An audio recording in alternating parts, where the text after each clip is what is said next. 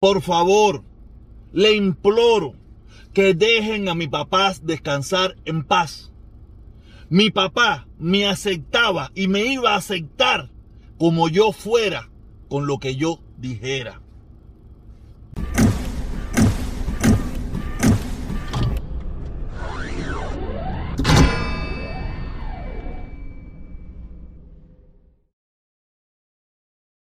Oye, empezamos de nuevo, empezamos de nuevo, tenemos, tenemos unos cuantos puntos, tenemos unos cuantos puntos para hablar, porque la cosa está buena, buena, buena. Nada, quiero empezar porque, ay coño, eh, en Estados Unidos ahora quieren cobrar un impuesto a los ultra, ultra, ultra ricos y los ultra, ultra pobres se están quejando.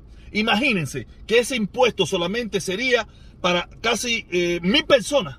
No, sí, 700, 800. Mil personas, no llegaría a mil personas en los Estados Unidos. Y los ultra pobres están protestando porque dicen que va a llegar el comunismo, va a llegar el socialismo, que ese es un impuesto injusto. De verdad, si usted no sabe lo que yo estoy hablando, le consejo que lo busque y para que usted se dé cuenta que la ridiculez de los ultra pobres, de los ultra pobres que sueñan algún día ser ricos, no tiene perdón de Dios. No tiene perdón de Dios. Pero los entiendo los ricos, los millonarios nos han hecho creer que los apoyemos a ellos ahora, pues algún día nosotros llegamos a ser ricos, ¿sabes? Tengamos los mismos beneficios que ellos. Hay una probabilidad de que eso suceda en Estados Unidos, claro que sí, hay una probabilidad que eso suceda. Pero yo me imagino que es una probabilidad bastante baja, porque si no, todo el mundo en este país fuera multimillonario o millonario. Y como ustedes saben bien, es el 1%, el 2%, o el 3%, o el 10%, que el 10%, o el, un por ciento muy pequeño de la población. La gran mayoría somos gente trabajadora, clase media, clase media un poquito alta, esto, lo otro, o clase baja o clase pobre, pero millonarios no son la mayoría. Siguen siendo todavía una minoría pequeña. ¿Ok? Nada, vamos a, vamos a ir para, para, el otro tema. Vamos a ir para el otro tema que yo no sé. Eh, en el día de hoy yo recibo, yo recibo un, un, Twitter, ¿no? Donde me, donde me, ponen, me etiquetean a mí ahí.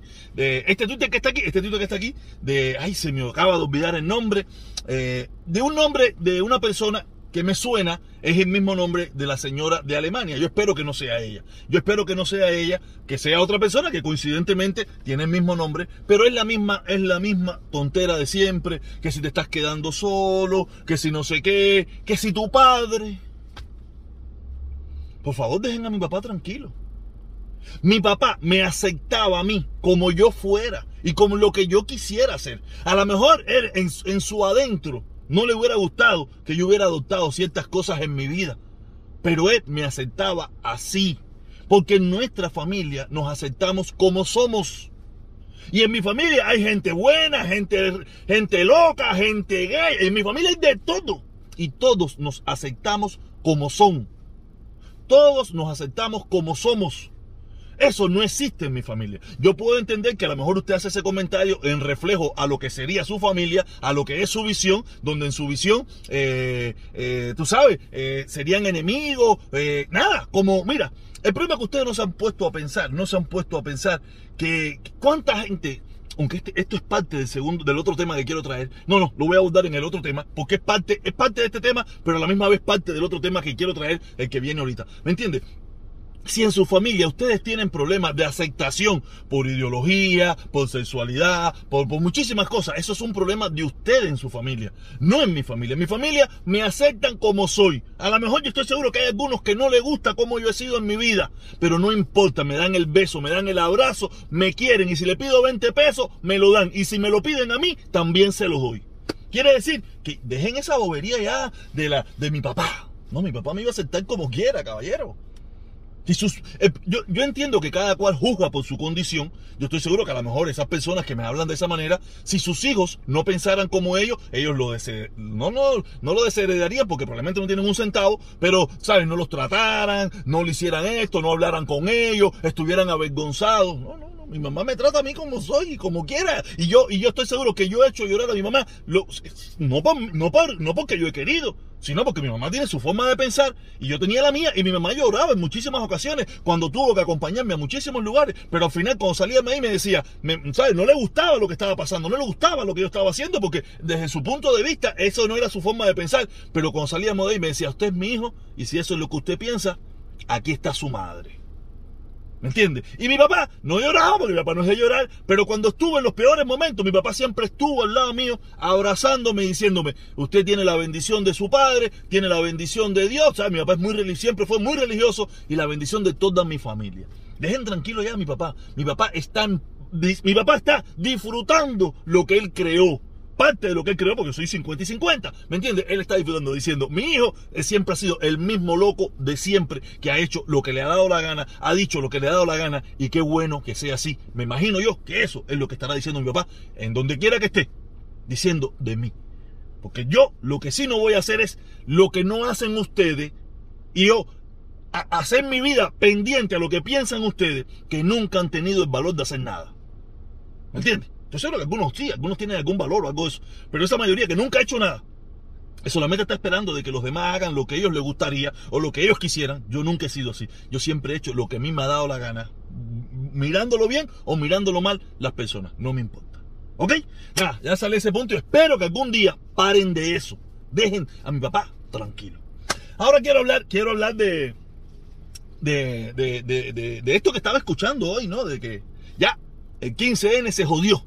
El 15N se jodió y Junior García se jodió. No lo dijo el guerrero, ¿no? Creo que no lo dijo el guerrero, ya el guerrero, el guerrero determina. El guerrero y la dictadura de La Habana determina con quién tenemos que hablar nosotros los cubanos. Y, según con quién hablemos, nos da el, visto bueno o el visto malo. Ya Junior García le dieron el visto malo porque habló con José Ramón Saúl Sánchez.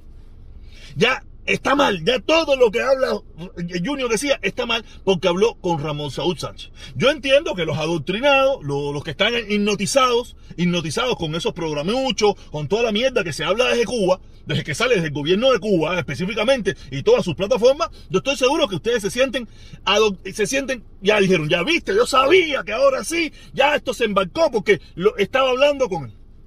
Porque ustedes tienen que estar autorizados, ustedes tienen que estar autorizados, tienen que tener el visto bueno de la dictadura para poder sentirse avalado, que lo que usted está haciendo está bien. Yo les recomiendo que eh, eso es negativo. Nosotros los cubanos no nos dicta nadie con quién tenemos que hablar y a la hora que tenemos que hablar. Usted puede desaprobar con quién usted, con qué esa persona habla. Como me pasó a mí con el hermano Carlos Lazo. A mí no me, no me gustaba eso, no me gustó y yo me alejé de allí.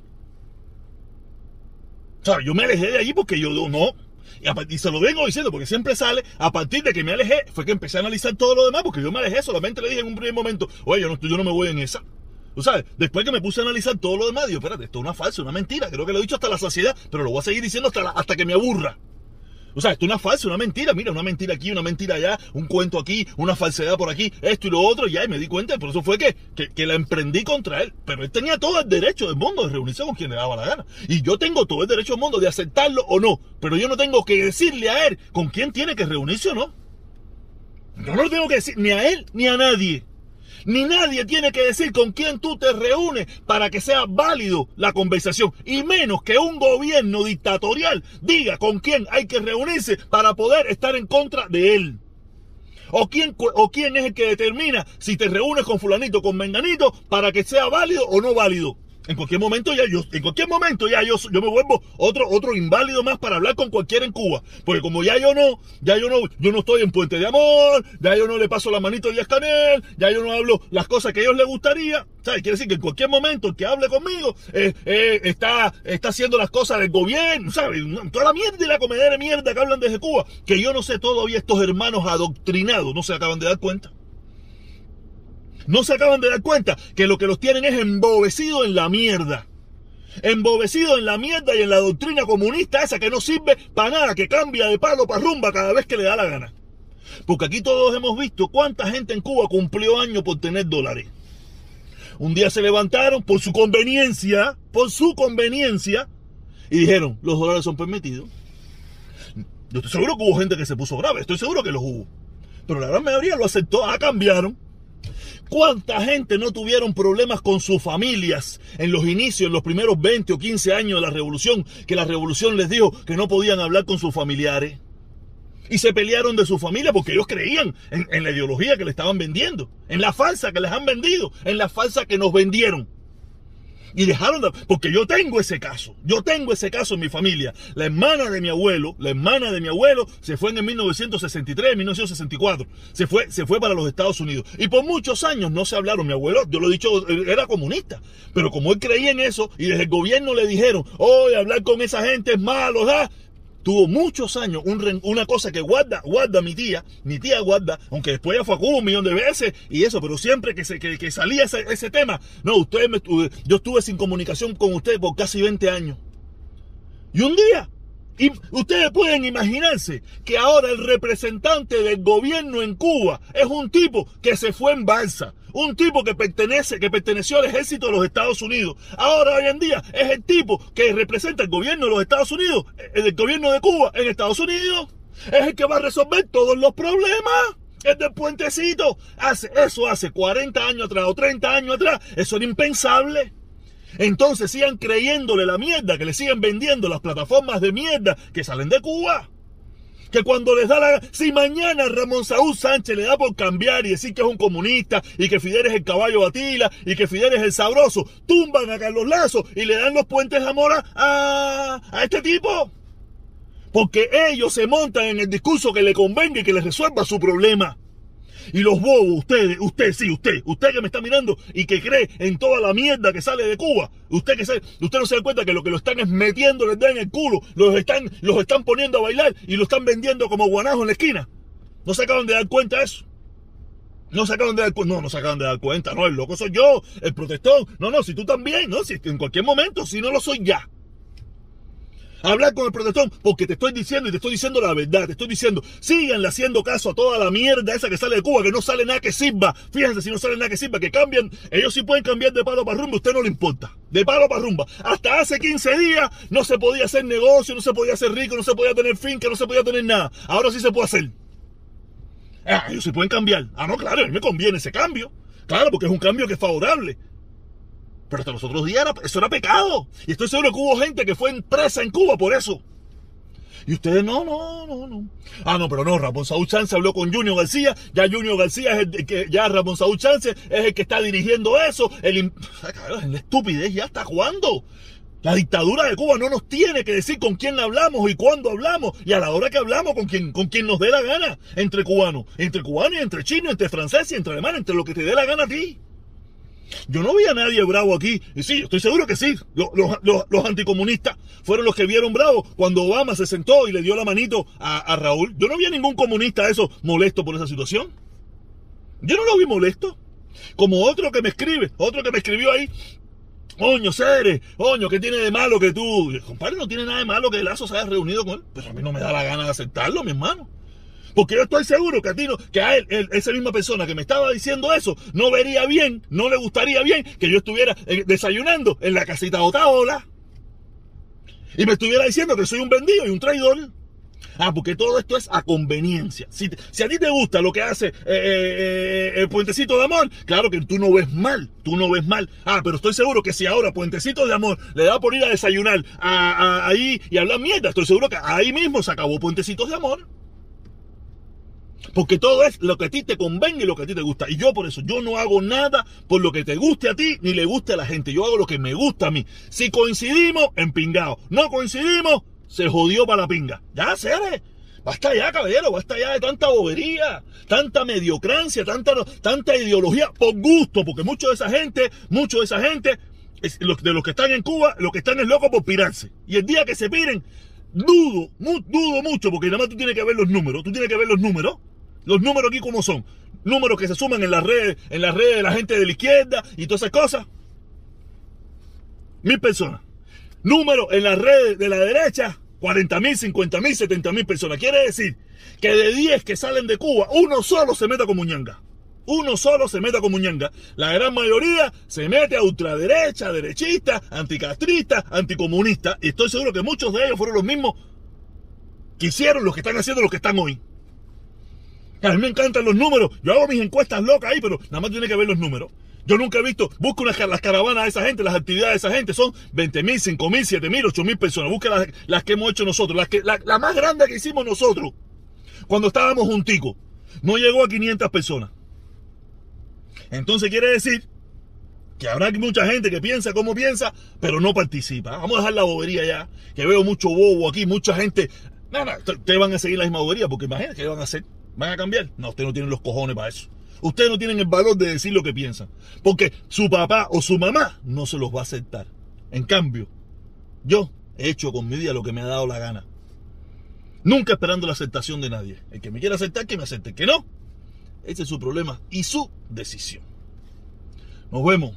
Para mí, la dictadura no me tiene que decir con quién yo hablo, a la hora que hablo y qué es lo que tengo que decir. Nadie me lo tiene que decir. Y menos el guerrero desconocido.